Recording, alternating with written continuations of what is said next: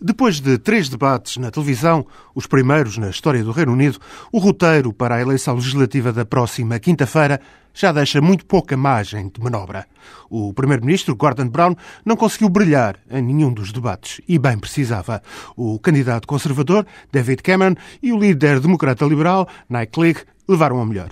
As sondagens indicam uma maioria de intenções de voto para os conservadores, mas tudo indica que ninguém terá maioria absoluta no Parlamento. É assim o fim de um longo ciclo. Desde os anos 20 do século XX, conservadores e trabalhistas dominaram a política britânica. Agora torna-se evidente que um terceiro partido, os democratas liberais, vai pôr termo a essa bipolarização.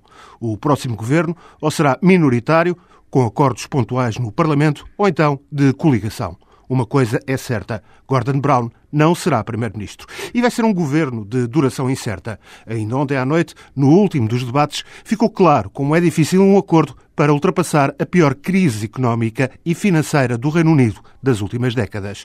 O déficit orçamental supera 11% do produto interno bruto. É o pior entre as grandes economias. Dívida pública, desemprego, crescimento apresentam também números desanimadores.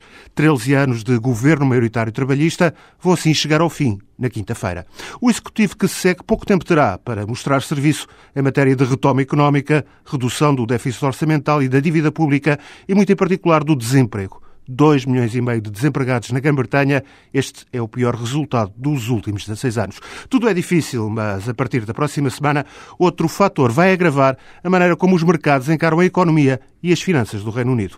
Como vai reagir a economia britânica e a perspectiva internacional sobre essa economia na mudança da forma de governar. Maiorias parlamentares só irão funcionar em regime de coligações e essas coligações serão pouco sólidas. É uma nova era política no Reino Unido e a novidade surge logo numa situação de imenso aperto.